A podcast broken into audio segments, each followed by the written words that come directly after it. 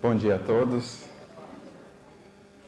Que a paz de Jesus, nosso divino amigo, mestre, nos abençoe a todos.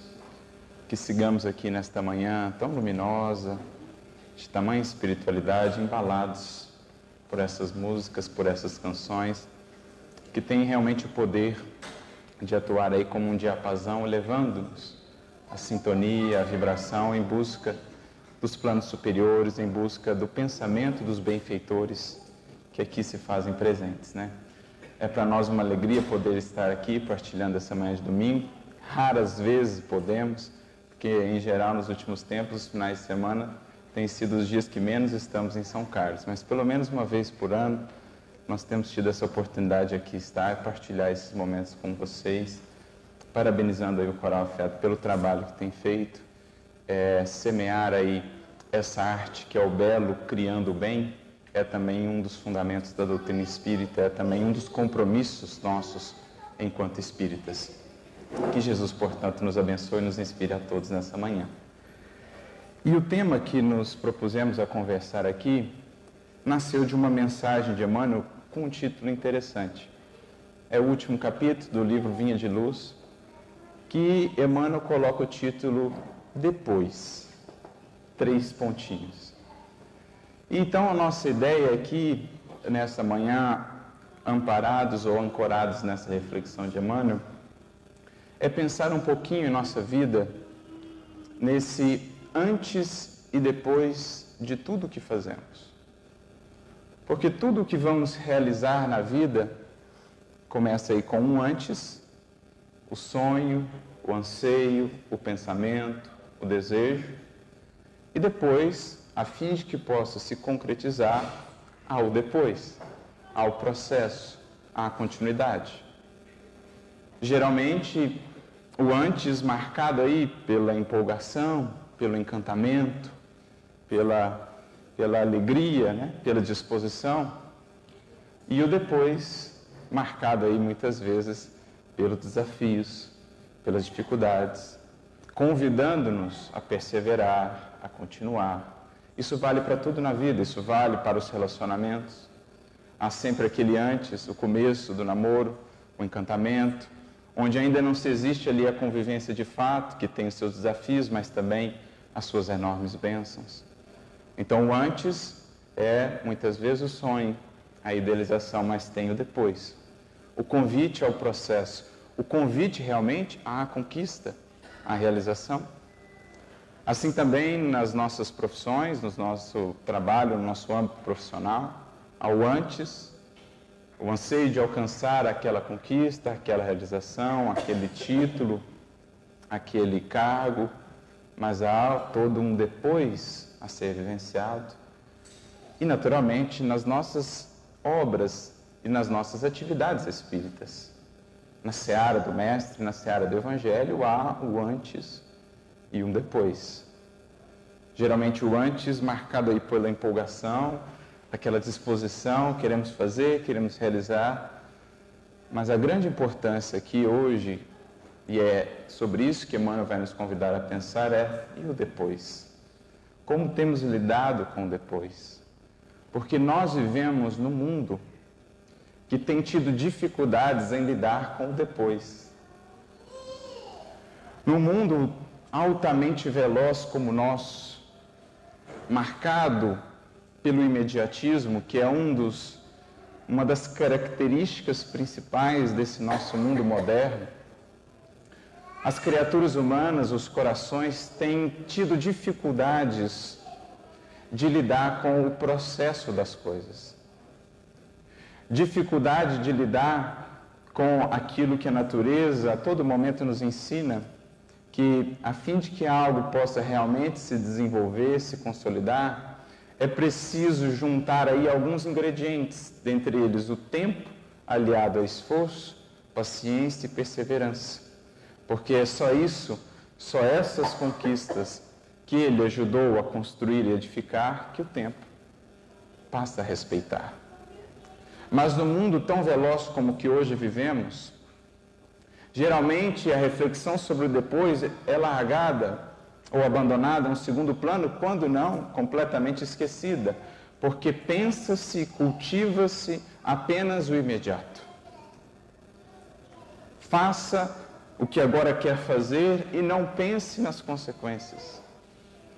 Faça aquilo que te traga uma satisfação imediata, um prazer imediato e não pense nas consequências. E assim muitas vezes vamos nos anestesiando, vivendo desses aportes transitórios como que anestesias de satisfação imediata e momentânea e construindo toda uma teia de complicações para as nossas vidas pela inabilidade de lidar com o depois, com as consequências de tudo que fazemos.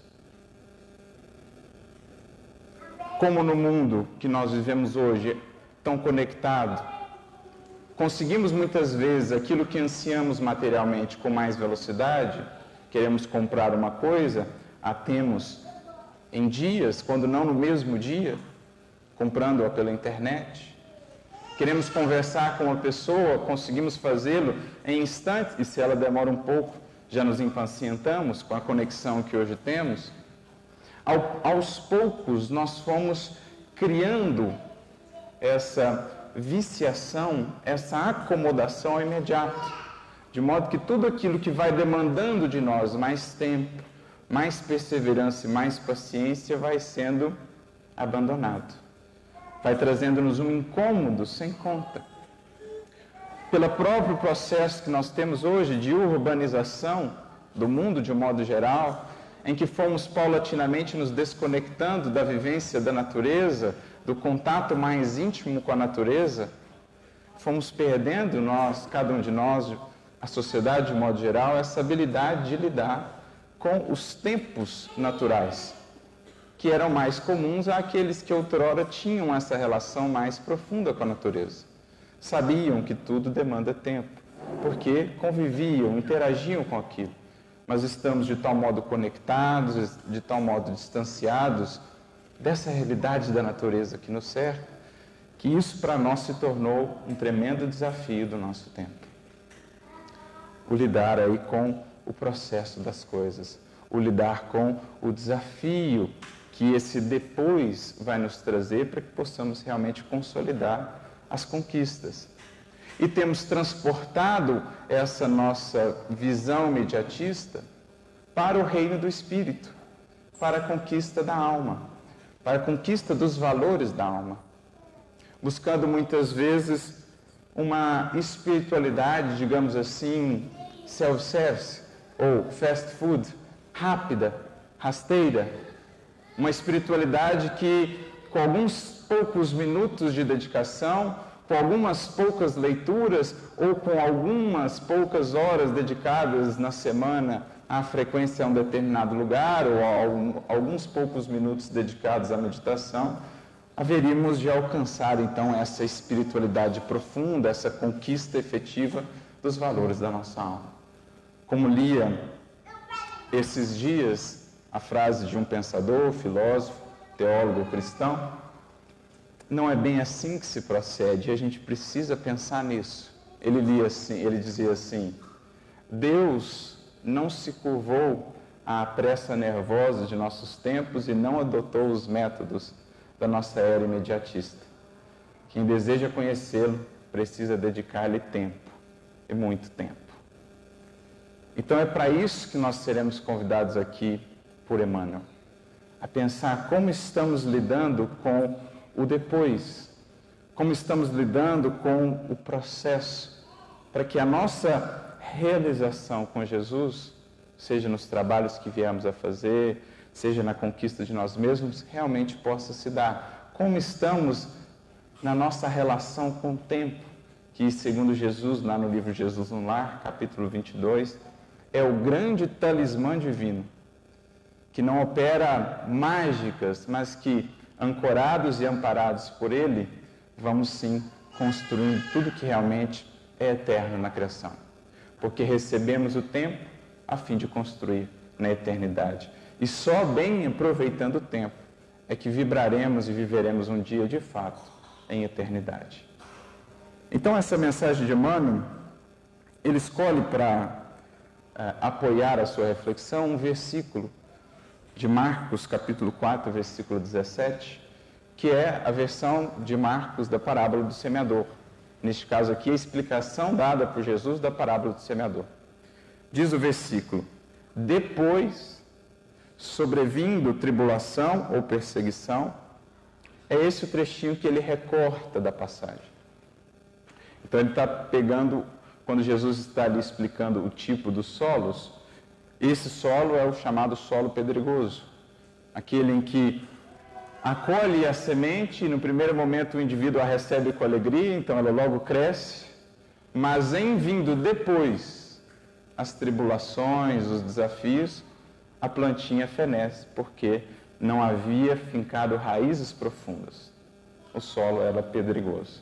Então Emmanuel faz um recorte, pega esse versículo aproveitando a expressão depois que está no texto, claro, nessa tradução, que é a tradução João Ferreira de Almeida, outras traduções a gente vai encontrar então, mas traz aí a, mesmo, a mesma ideia, o mesmo sentido, ele aproveita-se dessa expressão depois, sobrevindo a tribulação e a perseguição, e ele põe três pontinhos, porque nós sabemos qual é o desfecho. Né? A plantinha fenece. Então é interessante pensar o porquê dessa escolha de Emmanuel. Ele está falando sobre processo, sobre continuidade, sobre é, perseverança e escolhe, dentre os solos da parábola, aquele solo pedregoso, que é marcado por um início promissor. Acolhe com alegria a semente. Logo começa a germinar, a crescer a plantinha. Mas depois então ele pega a lição de Jesus, aplicada, claro, às nossas vidas, para ilustrar que geralmente assim é a nossa postura no que diz respeito ao Evangelho. Há um encantamento, há uma, uma disposição muito grande, muito nobre em começar, mas geralmente temos nós pecado na continuidade. Por isso ele começa a mensagem dizendo assim: toda a gente conhece a ciência de começar as boas obras. Então, a ciência de começar as boas obras, praticamente todos nós que já despertamos um pouco para as buscas espirituais, conhecemos essa ciência. Se lembrarmos, sobretudo, do nosso início, quando o Evangelho nos tocou de um modo mais profundo, como que a gente geralmente tem aquele início assim avassalador, né? A gente vai fazendo, vai abraçando, vai abraçando o mundo, daqui a pouco a gente começa a amainar, a amainar. Alguns chegam mesmo a desistir de todo, a abandonar. Mas o grande convite aqui para nós é mais do que conhecer a ciência de começar, o Evangelho, o Cristo vem nos ensinar a ciência de continuar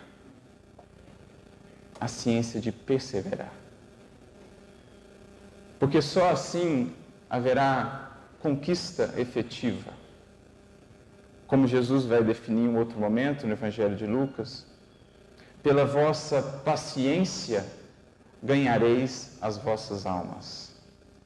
A palavra grega hipomone pode ser traduzida por paciência, por perseverança ou por fortaleza são sinônimos. Dependendo da tradução, a gente vai encontrar as três palavras. E é bonito pensar que, na verdade, essas três palavras elas representam uma virtude. E a virtude talvez mais fundamental para a maior de todas as, as, as conquistas a conquista de nós mesmos. Paciência, perseverança e fortaleza ou resiliência. E como falávamos, no, no contexto em que ora vivemos, talvez das virtudes mais necessárias. Porque o nosso limiar de paciência está muito reduzido, a nossa capacidade de perseverança também, em surgindo os primeiros desafios na convivência, por exemplo, somos logo incentivados, logo incentivados pelo mundo a abandonar, a afastar aquilo que nos desafia, porque estamos viciados no imediato, quando não encontramos a satisfação imediata, afastamos como algo que nos prejudica, como algo que nos faz mal, quando muitas das vezes é justamente o que nos cura, é justamente o que nos prepara para conquistas mais definitivas no âmbito da paz, no âmbito do amor, no âmbito do conhecimento de nós mesmos, mas enfim, o nosso limiar de paciência, de perseverança está tão reduzido e também de fortaleza, de resiliência. Não temos nos preparado, não temos criado em nós, como no caso dessa plantinha, as raízes que nos permitam lidar com os reveses e as tribulações da vida sem quebrar, sem desistir, sem abandonar. Por quê? De um modo geral, temos nos fixado apenas na superficialidade do começo, do sonho, do anseio, sem investir na profundidade que toda empreitada na vida nobre vai demandar de nós. Em geral, temos nos fixado em vidas superficiais, em relações superficiais, em leituras e conhecimentos superficiais, mas temos dado pouco tempo para o aprofundamento. É esse o conceito que Zygmunt Bauman vai trabalhar no seu livro Amor Líquido. Tudo é superficial, tudo é artificial. Conecta-se, desconecta-se com uma velocidade impressionante, isso no âmbito dos afetos, dos relacionamentos, portanto, não se constroem relacionamentos realmente enraizados, fortalecidos para lidar com as tribulações naturais da convivência, que são essas as que realmente nos enriquecem, nos sustentam e nos fortalecem. As leituras são superficiais. Cada vez mais lê-se pequeninos trechos trechos superficiais e por isso ganha espaço nas mentes, nas consciências, a mentira, um dos maiores problemas e desafios do nosso tempo, as fake news, porque estamos viciados nessas leituras de relance.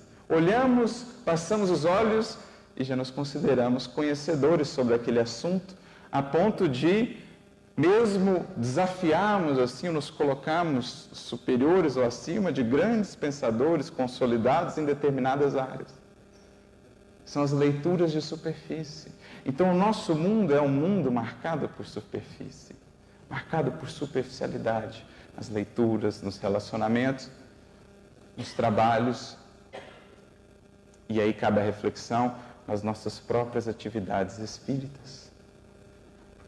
Quantos grupos não começam e logo terminam porque não conseguiram a profundidade necessária para os reveses?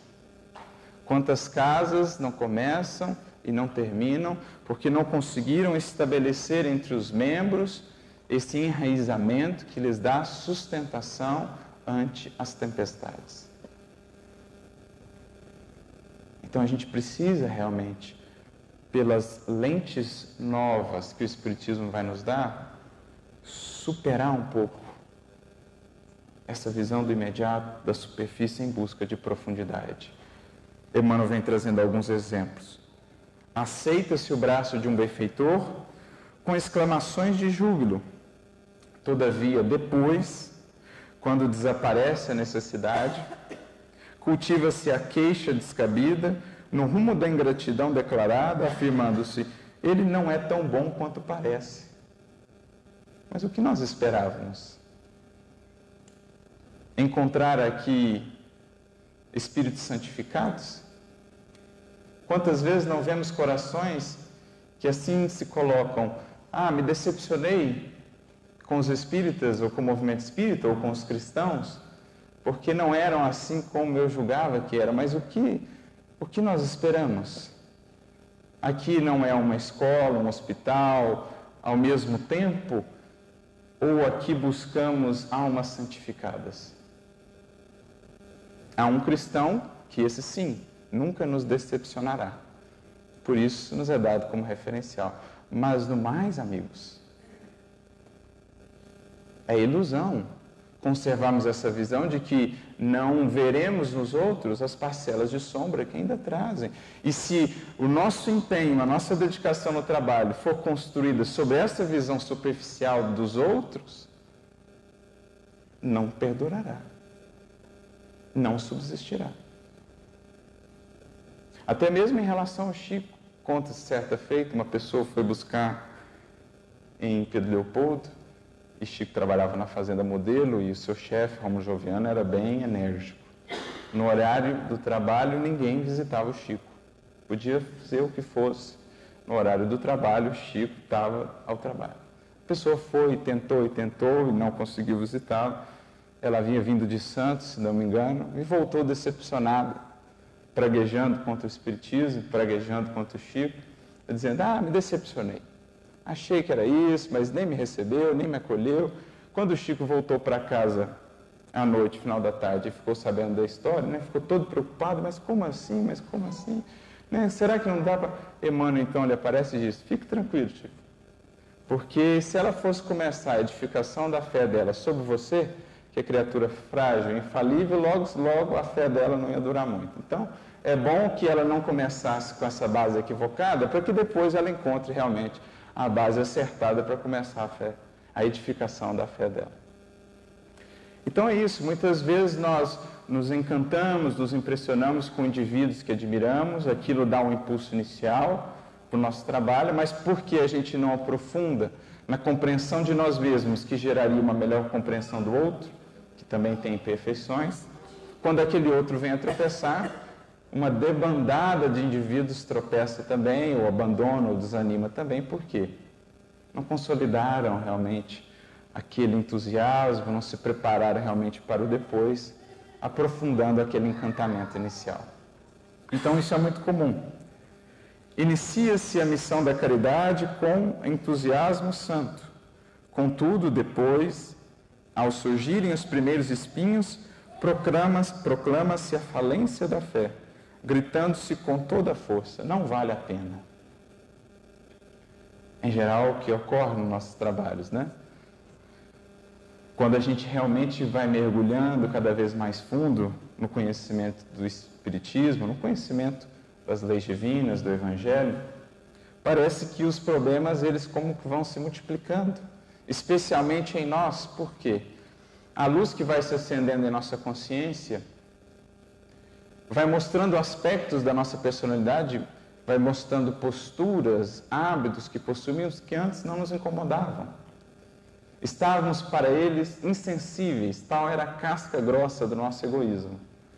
Mas o Evangelho vai nos tornando mais sensíveis, o coração vai se tornando mais sensível, a luz vai se fazendo em nossa consciência e vamos percebendo melhor posturas que agora conseguimos identificar contrárias à lei divina.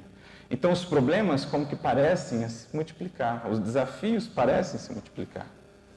O coração sensível, ante muitas vezes a indiferença dos outros, sofre mais.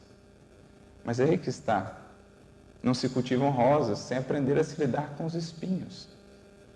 A caminhada com Cristo, ela supõe aí, ela pressupõe aprender a lidar com as cruzes. A principal delas, como vai dizer Emmanuel, nós e nós mesmos. Essa é a nossa principal cruz. Nós em nós mesmos.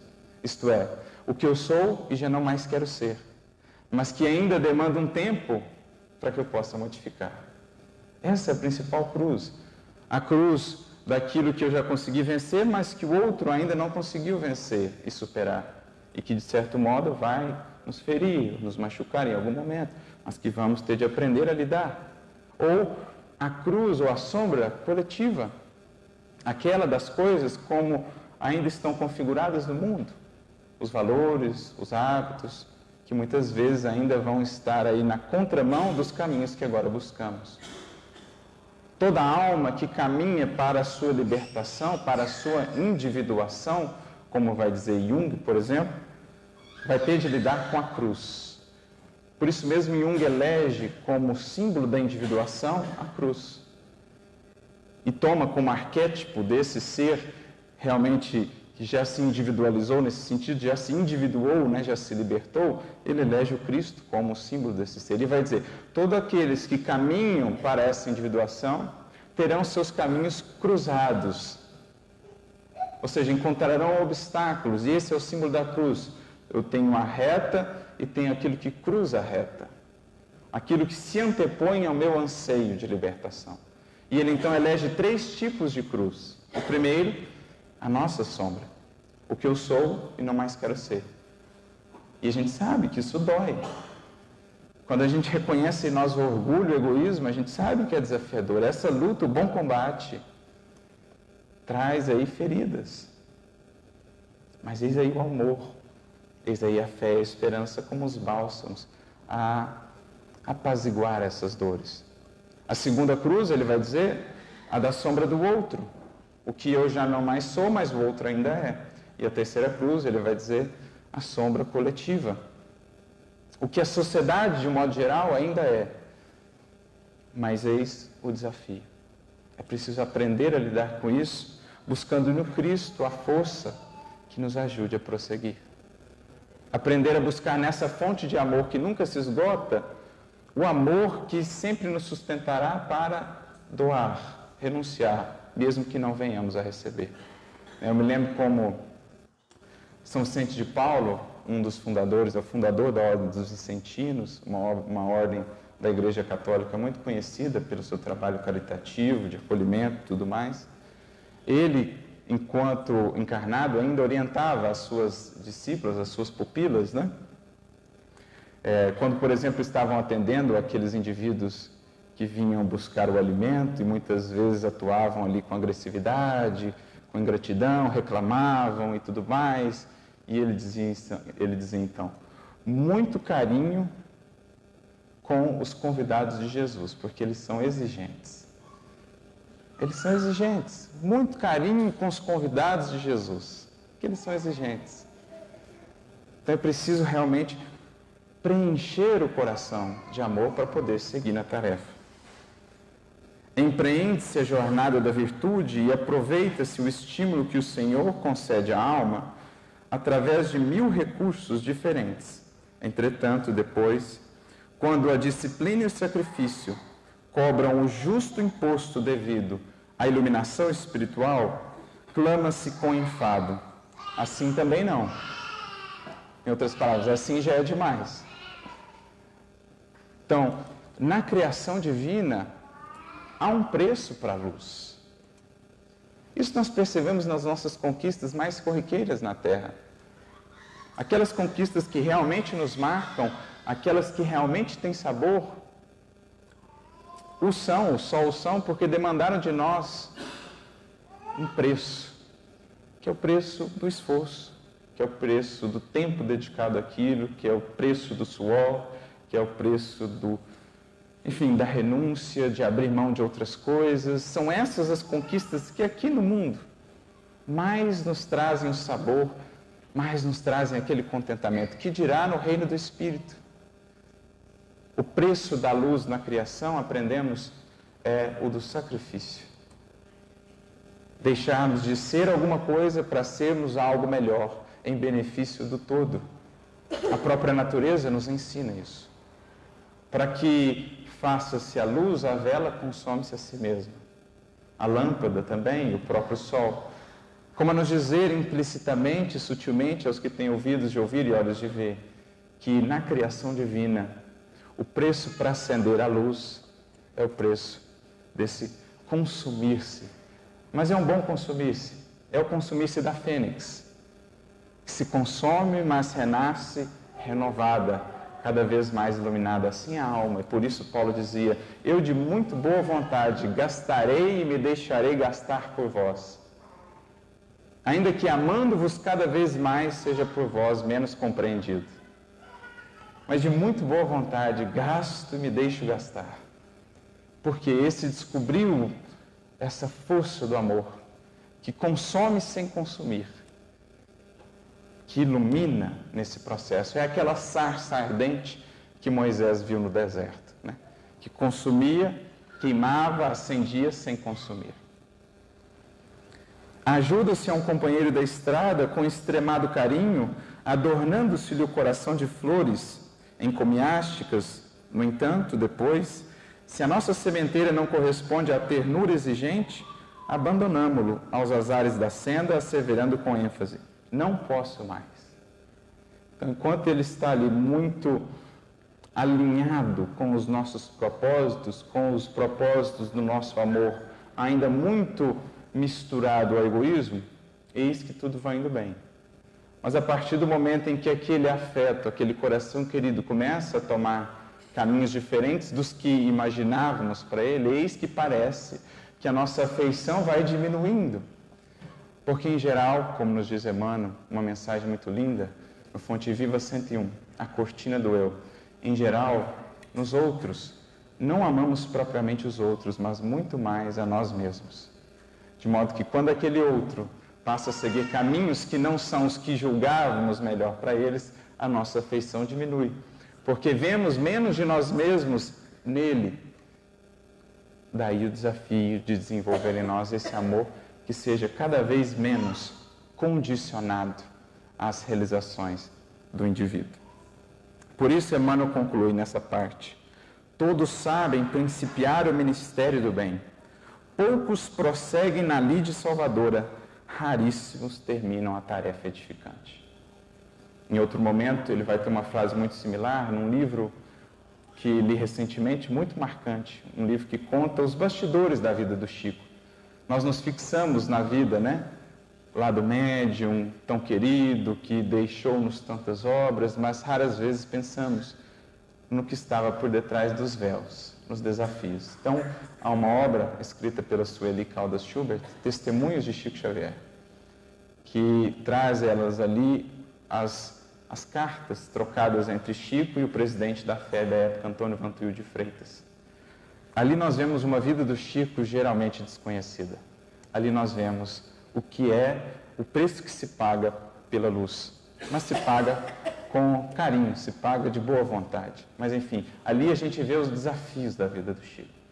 E uma hora Emmanuel então disse para ele: Chico, começar é fácil, continuar é difícil, chegar ao fim é crucificar-se. Chegar ao fim é crucificar-se. O mesmo símbolo de individuação lá que Jung trouxe.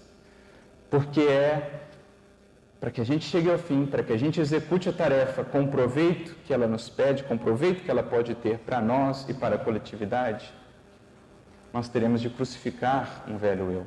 Crucificar, isto é, deixar para trás, abandonar velhos hábitos, o velho indivíduo que temos sido, a fim de que possa renascer aí, sim, trabalhado pelo trabalho, um novo indivíduo. Por isso ele diz que raros conseguem chegar ao final da tarefa. Em sobrevindo as primeiras tribulações, logo desistem, logo abandonam. Por quê?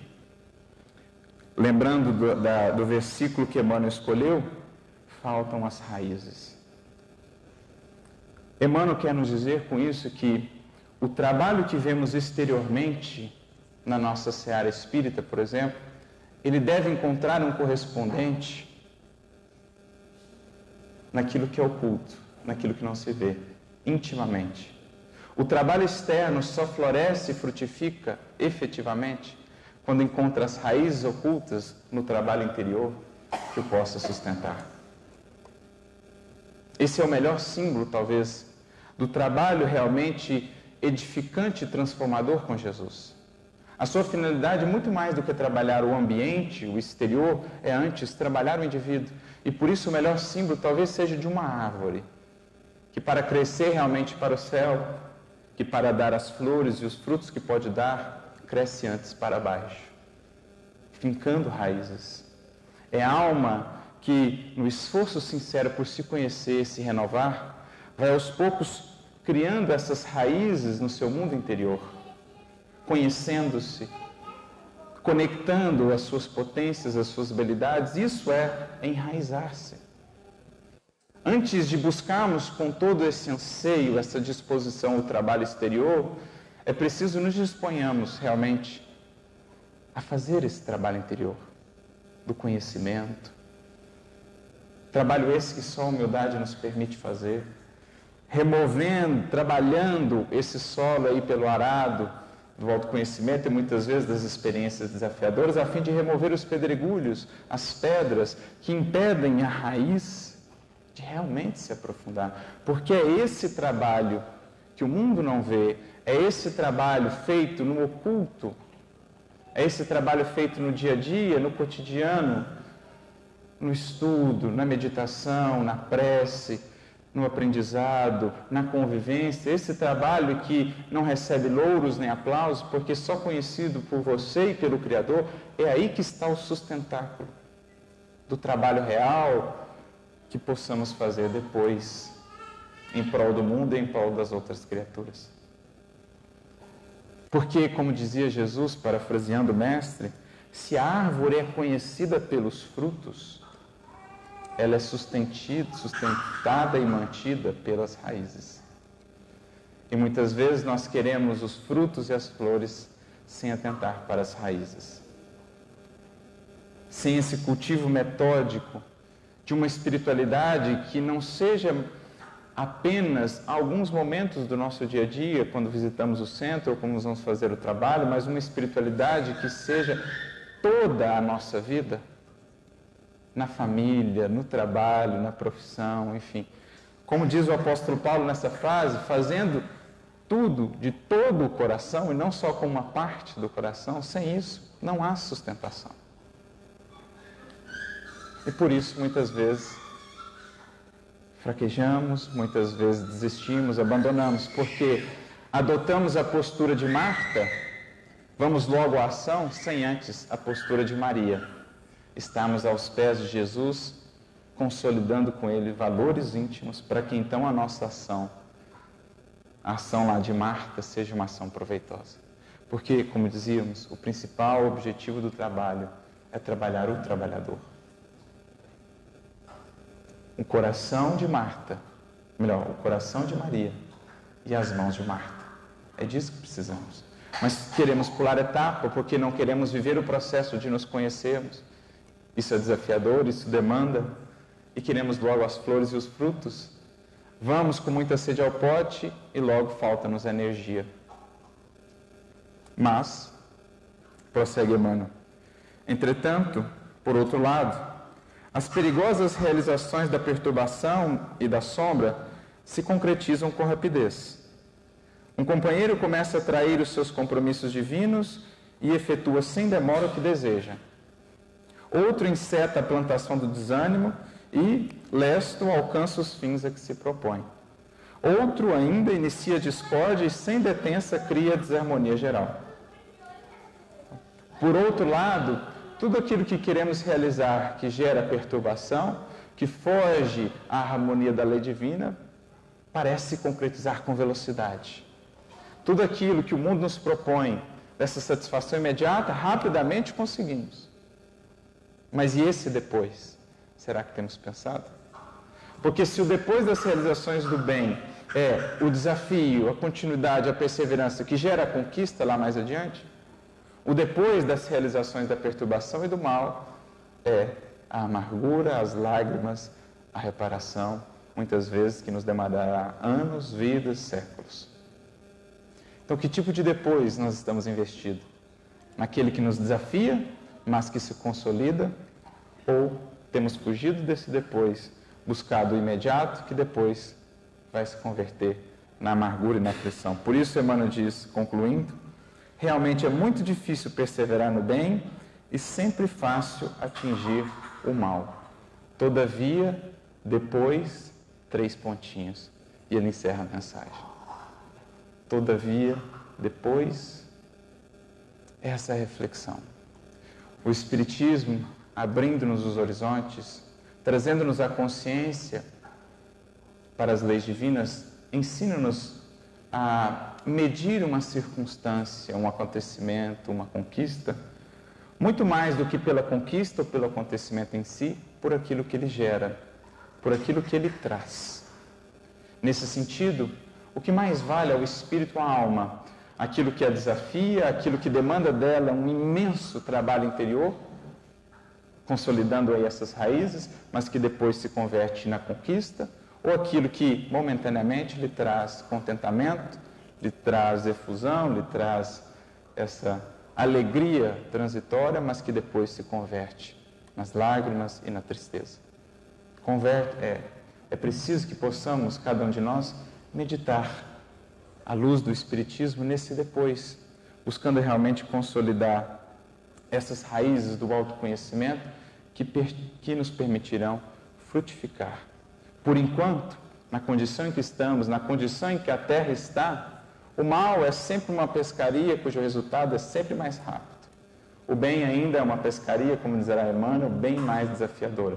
Por quê? Porque é o que está mais próximo do que estamos acostumados. Os velhos vícios, os velhos hábitos. O bem ainda nos parece distante, mas aos poucos vamos invertendo essa relação. Dia virá em que o bem será assim, a resposta mais rápida, a mais espontânea, porque então, depois de todo esse esforço, teremos enfim consolidado em nós. É o que Kardec diz juntamente com os Espíritos na questão 894. Aqueles para quem o bem, para quem os bons sentimentos já parecem tão fáceis, o porquê, o como explicar, lutaram outrora e triunfaram. Que não nos esqueçamos que diante desse mundo que esquece o depois, não há conquista efetiva sem o processo, sem o lutar. Não há árvore que se sustente sem raízes. Não há frutos sem as estações, sem os tempos que precisaremos todos vivenciar. Meditemos que tipo de depois temos buscado e que Jesus nos ajude realmente a buscar o depois que permanece apesar das lutas. Muita luz e muita paz a todos e que Jesus nos abençoe sempre.